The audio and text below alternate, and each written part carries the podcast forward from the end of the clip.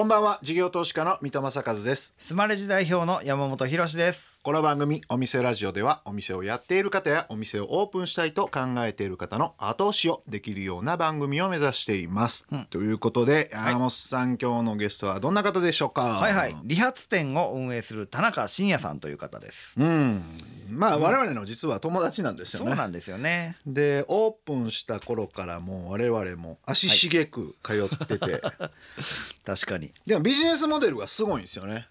なんかね私ちょっと投資ファンド的なところで言うと、うんあの美容室理髪店って結構パパママ的なマネージメントが多くって。ファミリー経営とかねそうなんかね、あの理髪店とか美容室をなんか買収してるファンドって結構あったりするんですよ。へえ要はなんか、まあ、多少ざる感情みたいなところをビジネスにして仕組み化していくみたいな感じで、はい。スケールアップしていくみたいな、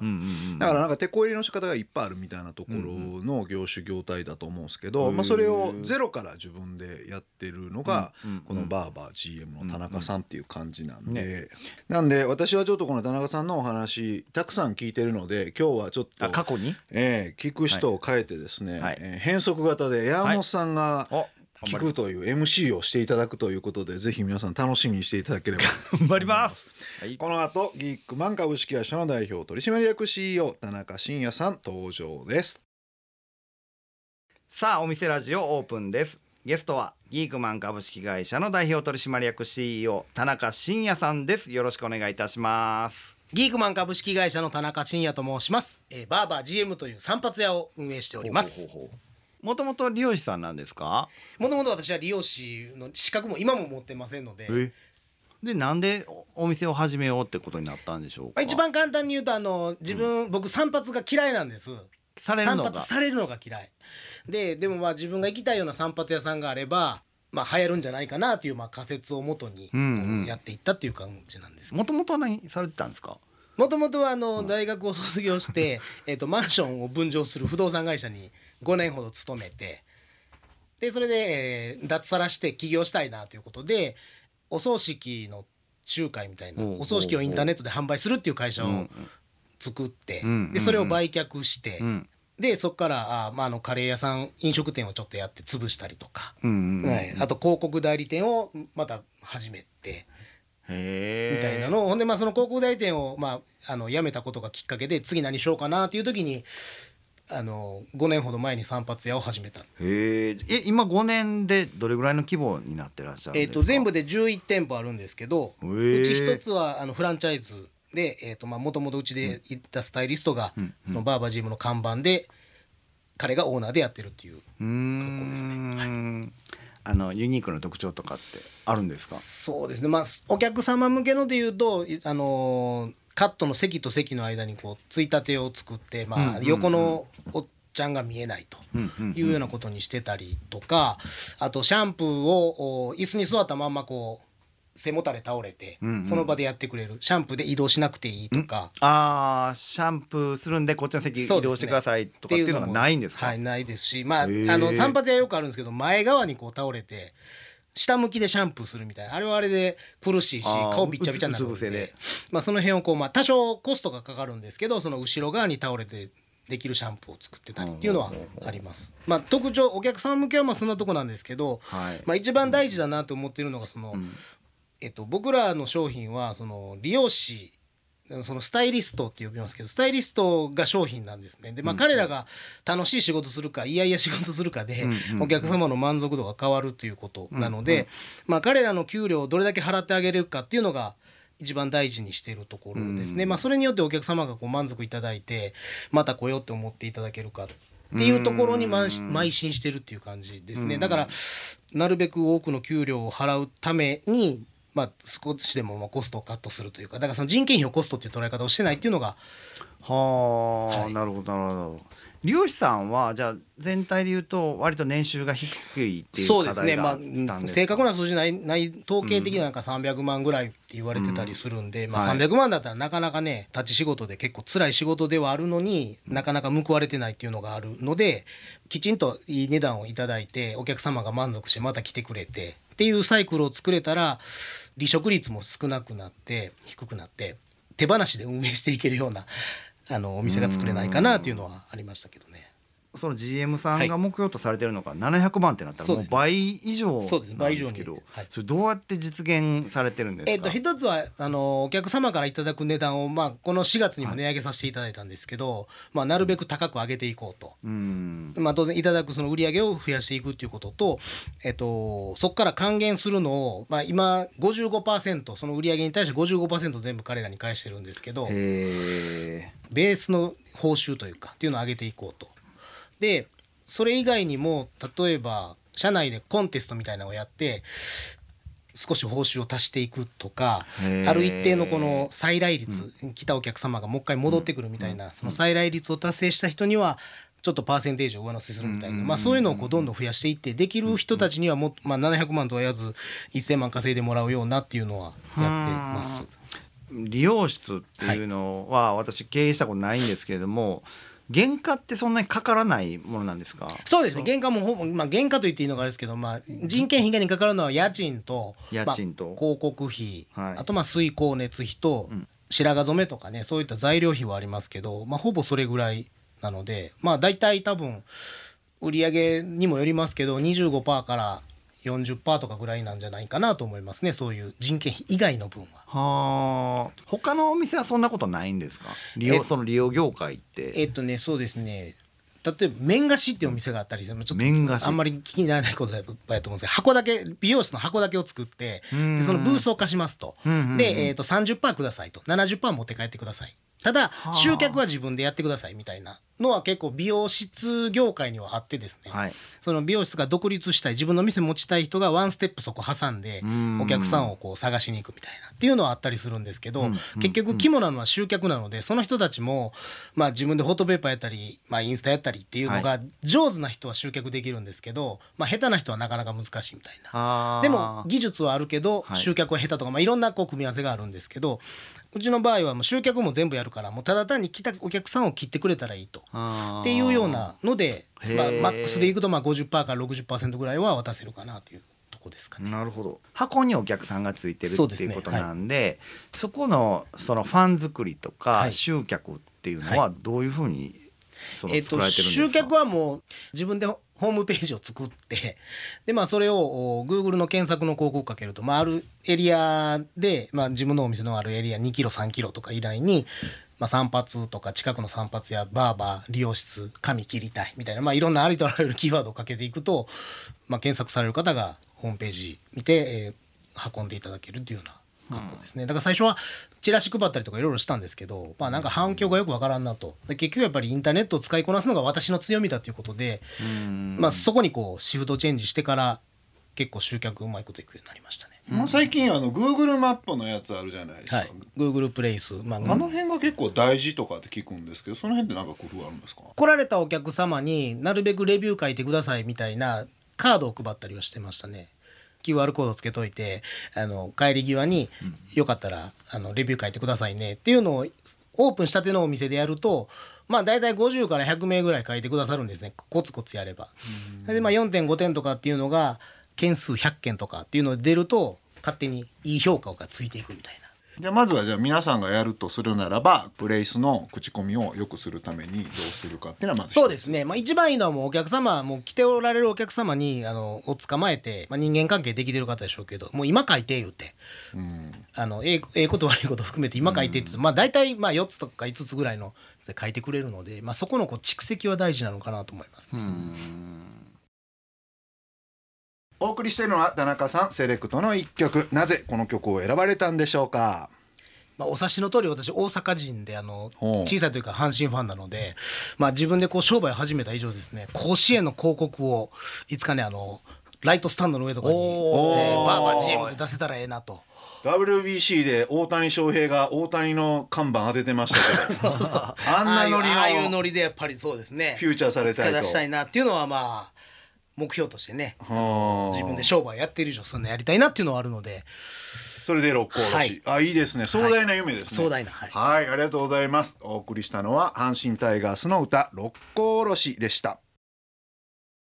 本町ってあのスマレジの本社もあって私も毎日通ってるんですけど、割とオフィス街で、最初からそのターゲットは、あの働く人向けというか住宅そうです。住宅街ではなくて。はい住宅街ではなくてもあの仕事の合間に散髪に来れるようなお店あのちょっと抜けて散髪しに行ってもう散髪は終わらしとくみたいなっていうのが理想だったんですけど、うん。まあ、これが予約のお店だと今日行きたいなと思った時に予約したらあ18時以降だったら行けますとかいや18時ちゃうねん今やねんみたいな、うん。っていうのがあったので職場に近いような場所っていうのと、まあ、本町はそのいろんな大きい会社もありますけど中小企業とか結構あるじゃないですか、まあ、そういう人たちって結構時間の自由が利くんだろうなと。うんでそこに回ってる保険代理店の営業の方とか,、まあ、ななんかそう営業の方もたくさんいるので、まあ、その時間のバリエーションが作れるかなっていうので職場に近くっていうとこですね。で夜は大体どのお店でも忙しいんです。みんな仕事終わってからとか土日は散髪に行かれるっていう習慣があると思うんですけどその昼間平日の昼間をどう埋めるかっていうのが肝かなと。なのでなるべくその昼間の集客できるところっていうのを行くと会社の近くっていうところになったんですかね。隙間時間というかね空いた時間で散髪できたらいいなっていうのは確かにすごい便利ですよね。はい。そこで、えっと、予約普通は予約が取れたりするんですけど、それを一切受け付けないっていうのに思い切って踏み切った、はい。そのなんか効果とかってどんな感じなんですか？予約をなしにすることによってお客さんに並んでいただくっていう仕組みにしてるので、まあ、お客さんに多少不満負担はおかけしてると思うんですが着る側スタイリスト側からお店側から見た時には予約なしの方が、えっと、効率がいいんですね。まあ、お客さんの髪型によっては15分で切れる髪型もあれば40分かかる方もいると。でも同じく予約にしてしまうと一律こう1時間とか枠を取っちゃうので確かに。遊びが出ちゃうんですね。それが一番で、うん効率を上げてスタイリストさんの年収を上げていこうみたいな、そういう裏側の意図があると。はい、その意図が一番大きいです。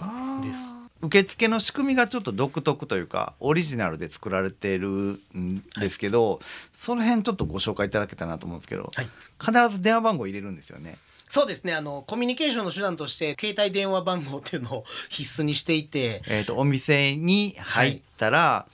受付すると。でそこで電話番号入力してもらうと携帯に、えーショートメールが届くと。でそのショートメールにあと10分ぐらいでご案内できますみたいな案内が届いたり散髪終わった後にあの写真を撮らせていただいてて今日の仕上がりはこんな写真でした、ん。まあ、あのフィードバックご意見あれば書いてくださいみたいな、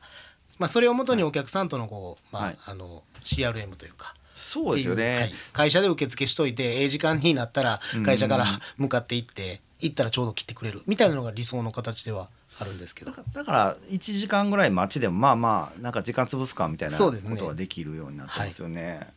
で最近ウェブでもねあの、はい。先に受付ができるっていうのがはい。できて。はい。もともとホームページに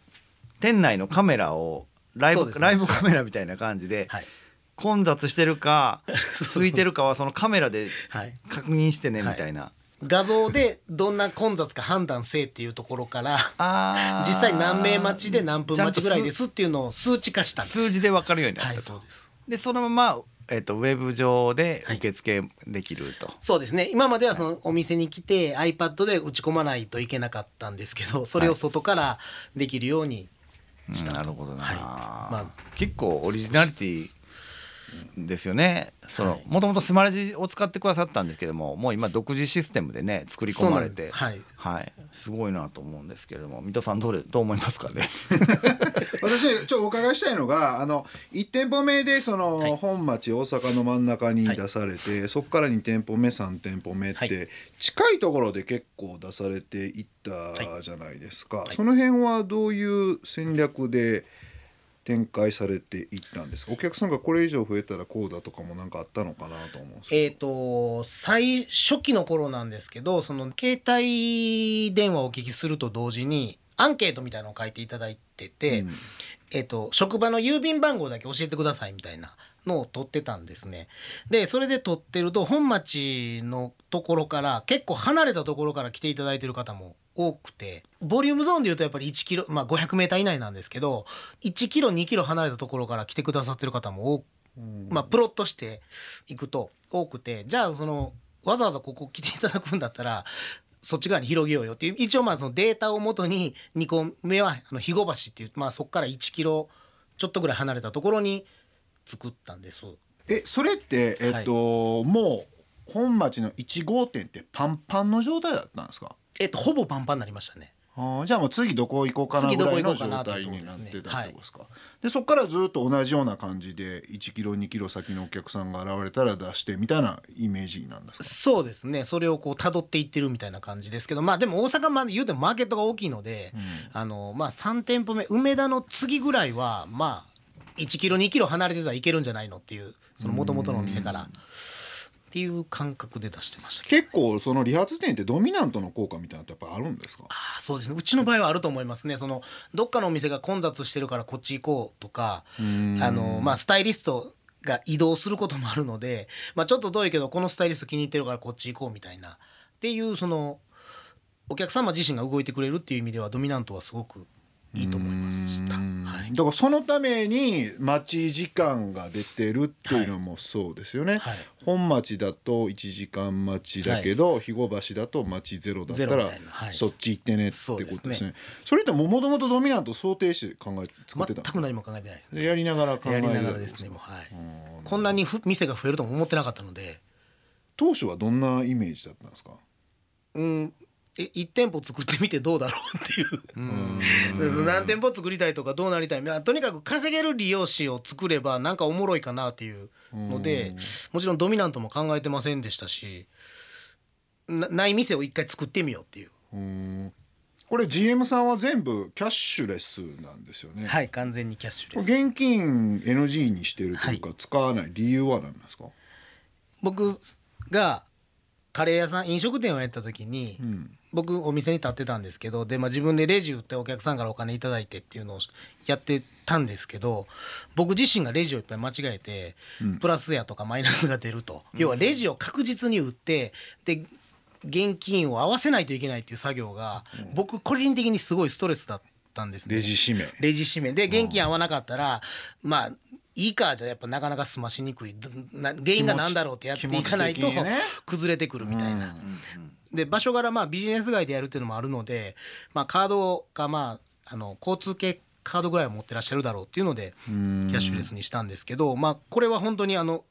やってみてよかったなっていうのは現場のスタッフからも現金はもう絶対扱いたくないっていうのはうん言われているので。いやまあそうなんですよね。レジ締めで数字合わなへんかったら私もガソリンスタンドでバイトしてた頃によくありましたけど、なんか1万円なくなった。誰やとか。誰やが誰じゃないとか、誰かもしれないとか、なんかよくわかんない、なんか疑い合いっていうかああいうので変な溝も生まれますもんね。ね。現金があるがゆえにね、はいでまあケアレスミスでその私多く渡してたみたいなのも往々にしてあるので、まあ、そこはもう見えないものだったら見ないようにしようっていう感じですね。でもそれ最初からそれやっちゃうと、は客お客さん来なくなるよねとか、はそこのお客さん取り逃がすよねとはなら思わなかったんですか？そうですね。まあ僕が作りたい店を作りたかったので僕がターゲット、ペルソナだとすると、まあ、カードで全然ええわっていう。まあそれで盛り上げ立つかなっていうのを、まあ思ってたっていうかはい。確信してたってことまあ、ですか、中にはねあの今でもカード持ってないとかおられるんでもうその方はもう後から振り込んでくださいと。うん。って言ってあのカードを渡してるんですよ。銀行の振込先書いた。ん。手数料はこっち負担でって言って。で、まあ、それでも振り込んでこない方ってやっぱり月何名かいらっしゃるんですねだ からそこはもう。食い逃げならぬ。食い逃げ。切り逃げみたいな。切り逃げみたいなのあるんですけど、まあ、それはそれでもええやんと、コストだと。はい、割り切ってやって。それあのもう一つの問題って手数料があるじゃないですか、やっぱり何パーセントか3%パーぐらいですそうですね。3%かぐらい。売上の3%パーぐらい。取られちゃうから、こういう店舗ビジネスやってると、うん。3%パー上代から持っていかれたらしんどいなっていそうのも多分聞いてる方結構多いと思うんですけど、その辺はどう処理してるんですか？それも割り切りまあ結局そのカード使えるってした時点で多分半分60%とかぐらいはカードになると思うんですよ、ん。なので残りの40%がカードだとすると実質その 40%に対しての3%なので、多分売上に対して言うと多分1%とかそれぐらいの話。もう1%だったらまあその従業員の気持ちというかそのレジ締め問題を、に対してのコストと捉えれば僕はいいんじゃないかなって思ってますね。うーん。まあ従業員さんの時給を考えたらそ,、のくらい一緒ぐらいちゃうかもしくはそっちの方があのコストかかんないんじゃないかっていう計算もできるメンタルヘルスもかもしれない含めてそうですね。その辺でもう普通に計算した方がいいかもしれないですよね。ね。上大体何割でこのくらいになった時に従業員の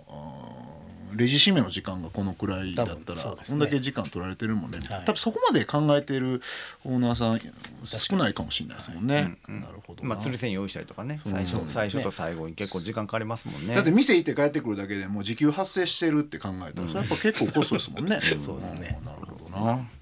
はい。ではあー最後にいつもこの質問で締めくくらせてもらってますんでお伺いします。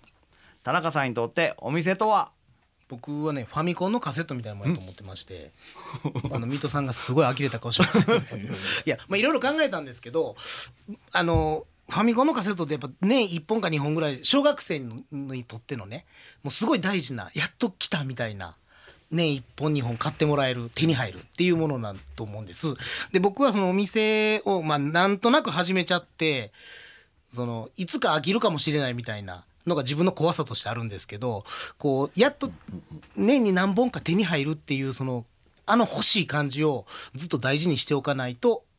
いけないなという僕あくまで僕にとってなんですけどそういう存在であってほしい。自分がとても大事にしたいもの。っそうですね。ていうことですよね、なるほど。次に店舗どんどんやっていくともその拡大自体が新しいカセットみたいなもんってことそう新しいカセットが手に入ったあーなるほどなるほど。というふうにしていかないとおどっかで飽きちゃうんだろうなという。なるほど。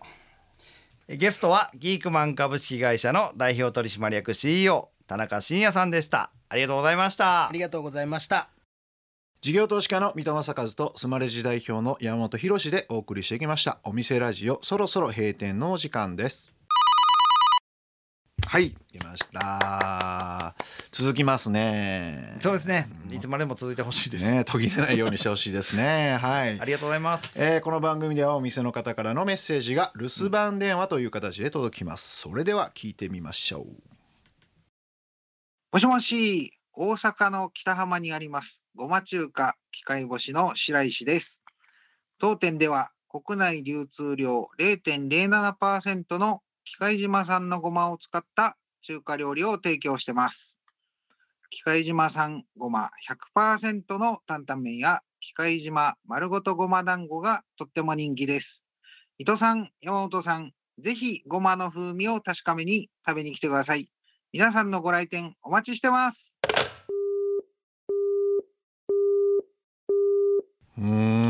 ほほんなんで機械島さんのごまにフォーカス当てたのかを知りたかったね。いやそうですね。鹿児島料理かと思いきや中華料理を提供されてると。なんか機械島の出身なのかどうなのか分からへんけどなんか、うん。あのこぼれ情報では白石さんは元力士さん。え？で千代の富士の付き人をされている、あーすごい。すごいっすよ、ね、ウルフこれやっぱあれよねおー30秒しかないからその辺もう一喋りね できるチャンスみたいなの欲しいっすよね。食べてどんな感じが、他のごまと何が違うかぜひ皆さんも感じていただければと思います。大阪北浜。はい。今日の留守番電話のメッセージはスマレジを使っているお店ごま中華機械干し白石さんからでした。ありがとうございました。ありがとうございすましたはいということで山本さん。はい。ちょっと変則系でしたけれども、うんうんうん。えー今日の田中さんのお話、はい。一周だけだったんですがいはい。かがでしたでしょうか、まあそうですね。あのー人の話をうまく聞き出すっていうのは難しいなっていう。自分の話ですね。もうゲストの中身じゃなくって。本当に思いましたね。もうこれはお店がファミリーコンピューターのカセットだったっていうあその名言は多分ねねはい。令和の時代を飛び越えて多分次の世代まで続くんじゃないかなっていうぐらいの名言でいしたよね。び。っくりしました。うん。はい。えーお店ラジオでは番組の感想や我々二人に対する疑問質問など皆さんからのメッセージをお待ちしています。メッセージの宛先はメールアドレスお店アットインター FM.jp お店アットインター FM.jp までお送りくださいスマレジの公式ツイッターでもメッセージを受け付け中です。ダイレクトメッセージではなくハッシュタグお店ラジオとつけてつぶやいてください。私の方から必ずお返事いたします。また放送から1週間はラジコのタイムフリーで聞けることはもちろん AuDee や YouTube でも配信中です。詳しくは放送後記をご覧ください。他にも音声メディアボイシーでは放送で紹介しきれなかった未公開部分などを配信していますのでそちらもぜひ聞いてください。それではお店じまいにしましょう。ここまでのお相手は水戸正和と山本博史でした。お店ラジオまた来週ご来店お待ちしています